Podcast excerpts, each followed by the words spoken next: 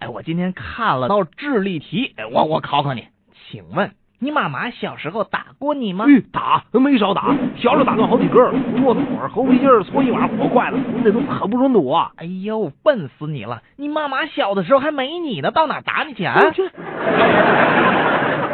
韩国法律规定，男子到了一定年龄都得去服兵役，除非做出过巨大贡献。有个畅销书的作家，不算做了什么大贡献，所以呢，到了日子口儿也得去参军了。有一道类似于政审的程序，得问那么几个问题：姓名、河西州年龄、二十五，性别、您看着办吧。文化程度。我在大学取得双学位，写过好几本书，这几本书呢啊，分别成了，是成……了，成了。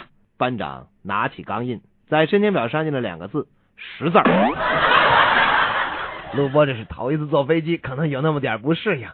陆波，你是不是有点高空反应啊？什么反应？啊，没有没有，呃不过我上飞机的时候啊，空姐儿给了我一块口香糖，说是用来保护耳膜的。啊，啊，对呀、那你能不能告诉我呀？下了飞机以后，我我这怎么才能把这块口香糖从耳朵里拿出来呀？啊，你把耳朵是什什么？”。 你这个傻瓜，我从来没见过你那么笨的人。你你这糊涂虫，你你脑子里进水嗯了，你笨！你傻。就在两个员工吵得面红耳赤的时候，经理走了过来。你们两个给我住嘴！没看到我在这儿吗？